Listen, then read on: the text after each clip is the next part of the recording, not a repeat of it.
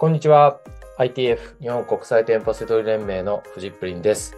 この番組はセドリ脳を育てるラジオになります。本日のテーマは、ラジオを聞いただけで店舗セドリで稼げるようになった。聞き方のコツを伝えます。という内容になります。えーこのラジオを聞いてくれているリスナーさんがですね、えーまあ、もう本当に聞いただけで店舗セドリで稼げるようになったと。はい、えー嬉しい報告をいただきました。はい。えーまあこれ、こういうのね、あのーめちゃくちゃ嬉しいです。はい。で、まあこれありがたいことに以前からもね、あの、こういう報告いただきます。うん。あの無料で、こんな情報聞けていいんですかとかね。あの、本当にね、言ってもらえます。はい。えー本当にめちゃくちゃ嬉しいんですよね。はい。で、せっかくでですので、えー僕も真剣に話しているので、えーなんか活かしてほしいなと思ってね、えこう、結果が出るように聞き方のコツを、はい、えー伝えたいと思います。はい。で、えっ、と、えー結果、あの、うまくいったとかって、そういう人の共通している、えーポイントが2つあります。はい。えーまあ、だからそこを共通してるんで、そこを守ってもらえると、結果出やすいっていうのはもう間違いないので、はい。えー伝えていきたいと思います。はい。ポイント1。はい。自分は稼げると思ってください。信じてください。はい。これ当たり前のように、えー言っていますけど、ああの、気休めとかおまじない的なものじゃないです。えー中にはですね、あの、いや、自分は稼げないんじゃないかなっていう人っているんですね。他の人はうまくいってるけど、いや、自分はいつもダメなんですって言ってる人っているんですよ。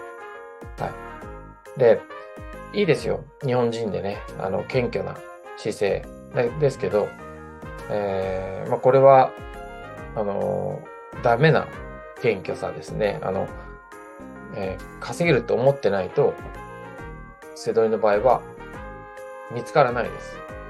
利益商品があっても見えなくなってしまいます。はい。えーあると思って探し続けなきゃダメなんですね。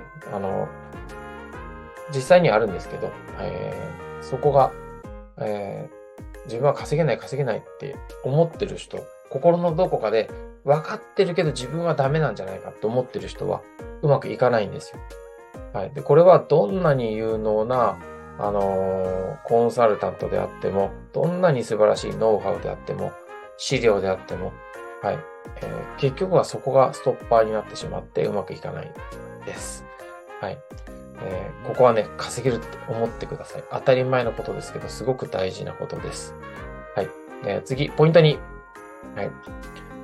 利益商品は一年中生まれ続けています。はい。えーこれもですね、えーないんじゃないかって思ってるとダメなんですね。一年中ですよ。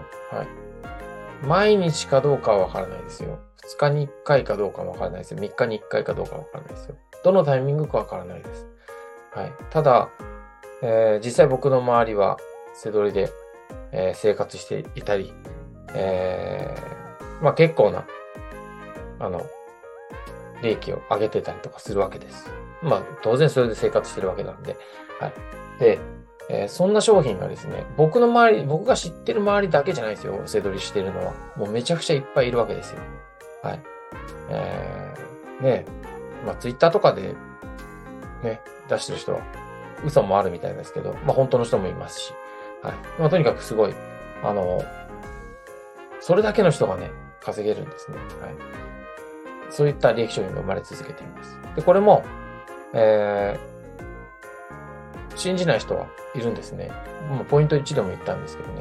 こう信じるか信じないかっていうとこですけど、はい。常に生まれ続けている。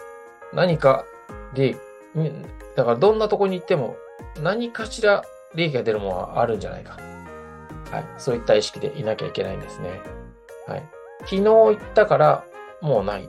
昨日自分が見たからまたないはずだ。みたいなのは、ダメな考え方なんですね。本当にどのタイミングで利益商品が生まれるかわからないんですね。1時間後に生まれるかもしれないですね。今こうして話してる間にも、誰かが、えー、値引きのね、あの、えー、シール貼ったりとかね、してるわけなので、はい。えー、まあ、とにかくですね、ポイント1とポイント2、えー、ね、こう、間違っちゃうと、こう、気休めとか、ね、おまじない的に思うかもしれないですけど、そうじゃないです。はい。えー、稼げるようになるために、はい。えー、利益商品を見つけるために、はい。ポイント1、自分は稼げると思ってください。稼げます。はい。あなたは稼げます。はい。ポイント2、はい。利益商品は一年中生まれ続けています。こうして話している間にも、どこかで利益商品はどんどんどんどん、えー、温泉とか湧き水が出るように生まれ続けています。はい。この二つがめちゃくちゃ大事です。はい。その上で、えー、聞いていってほしいんですね。この大前提を守った上で、えー、僕が伝えている、えー、セドリの想定ラジオ、聞いてほしいです。はい。えー、セドリの思考法とか、あの、書籍もね、出させていただいてるんですけど、そちらも同じです。はい。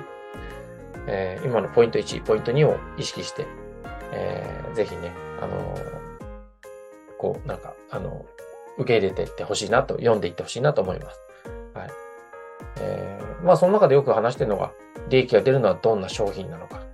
ね、えー、季節の違和感、新旧の入れ替わり、違和感ありますよね。はい。あと、まあ、セールは当然ね、わかりやすいですし。はい。あと、売れ残り商品。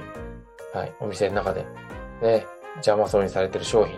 ね。そんなのを、ちゃんと、あの、ちゃ、あの、自分は見つけられる。自分は稼げる。ね。思ってると、そういったものがちゃんと見えてくるようになります。はい。あとよく言ってるのは、利益商品がどんな風に置かれているのか。はい。置き場所の違和感とかですね。お店がどんな風に、お店が邪魔、邪魔がってる、早く売りたがってる商品はどうな、どん、ど、どんな商品か。どんな風に置かれているかとか。そんなのもね、見えてきたりとかします。うん。あとはそう、当然そうなってくると、お店の中をどういう風に攻略していったら、えー、無駄がなく、ね、えー、早く動けるか。ね。あなどうせ、えー、仕入れはね、仕事ですから、はい、無駄なく、なるべく労力を使わずに効率よく動いた方がいいわけです。ね。そういったことも見えてきます。はい、当然仕入れルートも、仕入れルートとかもね、どういうふうに回っていったらいいのかとかね。はい、うまくいってるときはこう回ろうとかね。うまくいかないときは、こんなふうにね、ルートを組んでみようとかね。変わってくるわけですよ。はい。